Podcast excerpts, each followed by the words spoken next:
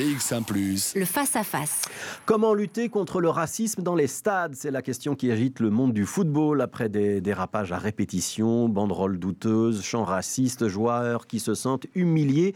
Les incidents se sont multipliés. La Ligue Pro a décidé de réagir, Émilie Ekoff. Oui, dernier incident en date, c'était il y a une dizaine de jours. Le joueur du Sporting de Charleroi, Marco Eliamaritra, a été victime de racisme lors d'une rencontre contre Malines.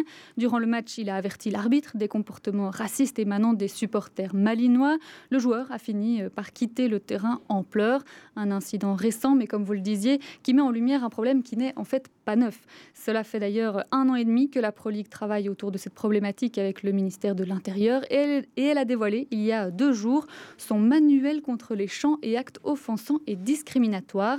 60 pages pour sensibiliser et responsabiliser les clubs avec deux axes principaux, la prévention et la sanction. Alors la grande nouveauté de ce plan d'action, c'est que les personnes interdites de stade suite à des chants discriminatoires devront dorénavant suivre des formations pour avoir le droit de retourner un jour au stade. Alors ces formations n'existent pas encore, mais la Pro League y travaille. Merci Émilie. Donc, est-ce que ça va être suffisant, euh, cette décision de la Pro League? C'est la question qu'on va poser à nos deux invités. Nous recevons euh, Stein Van Bever. Bonjour. Vous êtes le porte-parole de la Pro League, hein, donc euh, l'organisation des clubs de football. Et Carlos Crespo, vous êtes le président du MRAX, le mouvement contre le racisme, l'antisémitisme et la xénophobie. Bonjour à vous. Stein Van Bever, réagir, il fallait réagir, il était temps? Bien sûr. Hein. depuis un temps nous avons donc euh, créé notre plan d'action après quelques incidents il y a euh, une année et demie, presque deux saisons. Euh, mais à ce moment, c'était clair que si nous, on voulait être un acteur social crédible, qu'il fallait agir contre ces chants, contre certains actes, contre certains propos qui se font dans, dans les stades, mais aussi autour de, certains terrains de foot. Oui ça va euh, dans le bon sens et ça va aller assez loin. Carlos Crespo, ce euh, manuel et cette euh, formation proposée aux supporters qui auront été surpris en train de chanter des slogans ou des chants racistes? Bah, Indubitablement, ça va dans, dans, le bon sens. Donc ça, témoigne d'une prise de conscience de la prolique par rapport euh, à une situation euh, que l'on sait délétère. Donc effectivement, il y a euh, en tout cas une, avancée qui, est faite. Dans les faits, il faudra faire attention au suivi qui sera fait de ce, ce, projet, notamment sur le volet sanctions, puisque effectivement, il faut absolument en finir avec le sentiment parfois d'impunité dont certains supporters euh, de clubs peuvent euh, jouir. Et donc là, aussi, je veux rappeler que euh, la, plupart des supporters de, foot sont, des, vrais supporters qui, ne sont pas là pour, pour insulter, pour tenir des, propos, des chants racistes, mais effectivement, il y a une minorité malveillante que les clubs doivent mettre au pas, ils doivent prendre des dispositions pour y arriver. Ouais. ça va être quoi cette formation? Qu'est-ce qu'on va expliquer? Qu'est-ce qu'on va apprendre bah, aux supporters un peu récalcitrants? Donc, en grosso modo, il y a deux parties. Il y a une partie générale qui va surtout sur euh, la réglementation. Mais bon, la partie la plus importante, ce seront donc euh, des témoignages par, euh, par des supporters eux-mêmes qui se sont sentis un jour impactés par ces chants, par le petit garçon qui est à côté du au bord du terrain, qui, pendant qu'il attend le ballon, qui attend des tels chants. Donc, on veut en fait mettre un miroir en face euh, de ces acteurs pour leur montrer l'impact de leurs chants, de leurs propos sur des personnes qui se sentent mal à l'aise et qui même décident de ne plus aller au stade parce qu'ils se sentent vraiment mal à l'aise par ces chants qui sont faits par certains gens. Euh, est-ce qu'il y a des joueurs qui vont euh, témoigner, vous aider dans ce combat? Oui, donc on a déjà fait des enregistrements, des témoignages l'année dernière. À ce moment, on avait entre autres un bailey qui est à cette époque encore joueur, maintenant T2 au standard. Et nous sommes en contact avec d'autres joueurs. Euh, le mercredi, on avait pendant notre séminaire les témoignages de Joachim Mununga, de Mboum Penza, de Mohamed Soudi, qui étaient vraiment très forts euh, qui ont euh, mm. ému le public. Euh. Vous venez de citer un certain nombre de noms. Alors on pourrait en rajouter d'autres. Hein, mm-hmm. Compagnie, on pourrait rajouter Fellaini. Mm-hmm. Enfin voilà, on sait quand même que dans l'équipe des Diables Rouges, notamment, mais dans les clubs aussi, il y a quand même un certain nombre de joueurs qui ont des noms à consonance d'origine étrangère. Bien sûr. Comment ça se fait qu'il y a encore du racisme? Allez, c'est quoi l'explication? Ben, la société ne s'arrête pas aux portes euh, d'un stade. Hein. Voyons euh, ce qui s'est passé, par exemple, dimanche au Limbourg, hein, le centre qui a été mis en flamme. quand on regarde les réseaux sociaux aujourd'hui, on voit des propos extrêmes, dangereux.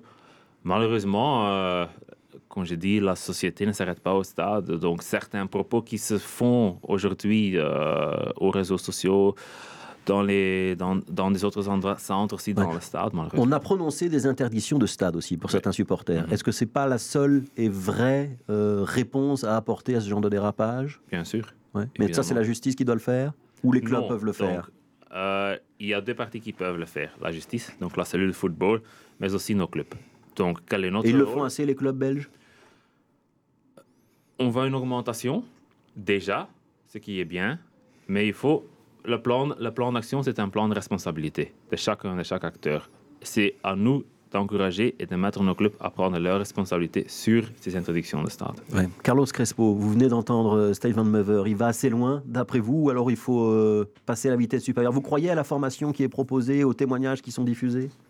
Je pense que c'est une initiative euh, louable et euh, en soi, c'est quelque chose qui peut permettre euh, d'aider à une prise de conscience par rapport à la problématique. Maintenant, je crois aussi qu'il y a moyen d'être encore plus ambitieux et je crois que la, la, Pro League a toute une série de, moyens pour l'aide. Je pense que chaque club doit avoir une licence à un moment donné pour jouer au football professionnel. On pourrait très bien imaginer que cette licence soit d'une manière ou d'une autre conditionnée à euh, un vrai plan d'action qui serait mis en place par des clubs. On pourrait aussi imaginer euh, de mettre de la pression sur les clubs euh, récalcitrants en, les sanctionnant au, niveau, par exemple, faire jouer certains matchs à, guichet fermé après les incidents. Ça, c'est déjà arrivé dans le passé. Hein c'est déjà arrivé, mais c'est loin d'être systématique. Je veux dire, si on prend le, match entre Bruges et Anderlecht il y, a, quelques mois où il y, a, eu, par exemple, des chants antisémites, bah, c'était quelque chose qui était quand même euh,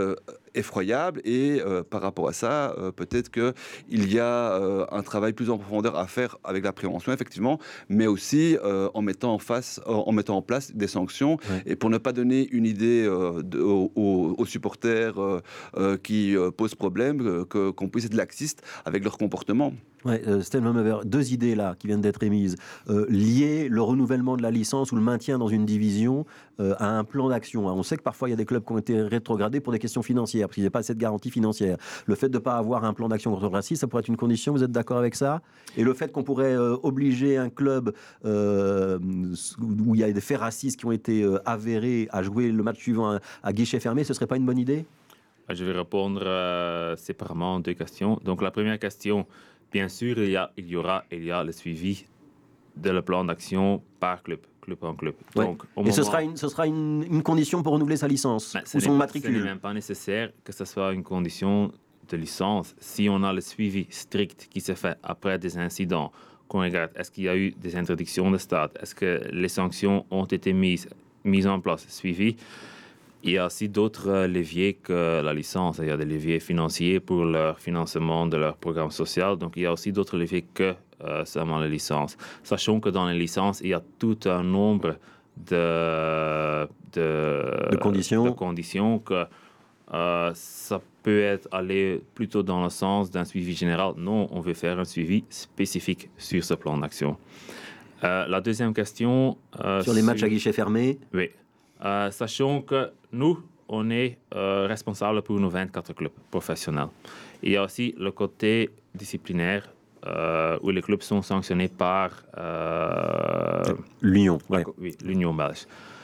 Là, avec l'Union belge, on a déjà fait le travail. Donc, sachant qu'il y a jusqu'à un an et demi, c'était rare que des incidents tels qu'un club était convoqué. Maintenant, systématiquement, chaque club est convoqué. Donc, on vient de loin. Absolument. on vient de. Oui, ça, Carlos Crespo l'a reconnu. Vous êtes en train de. La conscience monte. Donc, maintenant, les prochains pas sont.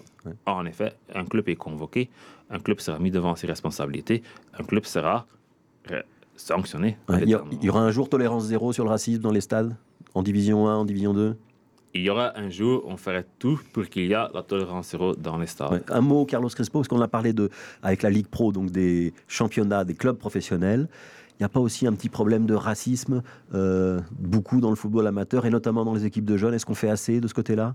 Ah, effectivement, là aussi, il y a, euh, manifestement euh, un problème. Et, euh, donc ça, c'est avec l'Union belge ou avec les divisions provinciales Oui, c'est ça. Donc, mais, mais les incidents qui défraient le plus la chronique sont souvent des accidents, des incidents avec des clubs professionnels, puisque c'est eux. Des équipes de jeunes qui en viennent aux mains et qui se ah, battent avec des injures racistes, on entend ça, c'est quand même assez régulièrement Tout à fait. aussi. Hein. et, là aussi, il, faut, il faut mettre le holà, il faut prendre des dispositions pour que, pour que ça n'arrive plus. Donc je crois qu'on est euh, au début d'un processus euh, et, à un moment donné, je crois que et sur un travail de fond et sur certains symboles. Par exemple, je sais pas moi, le, le, joueur qu'on a évoqué tout à l'heure qui se prend une carte jaune euh, pendant, euh, parce qu'il il, il, a, euh, voulu attirer attention sur les, les cris et les gestes racistes dont il était victime.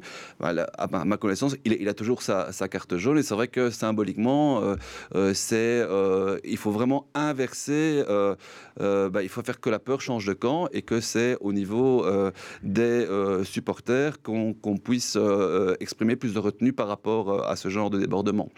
Il y aura une évaluation du dispositif que vous venez de mettre en place, Stein Vous reviendrez en parler ici dans ce studio tout plaisir. Stein Van Mever, donc porte-parole de la Pro League, et Carlos Crespo, le président du MRAX, Mouvement contre le racisme, l'antisémitisme et la xénophobie. Merci d'avoir accepté ce face-à-face dans le studio de BX1. Merci à vous.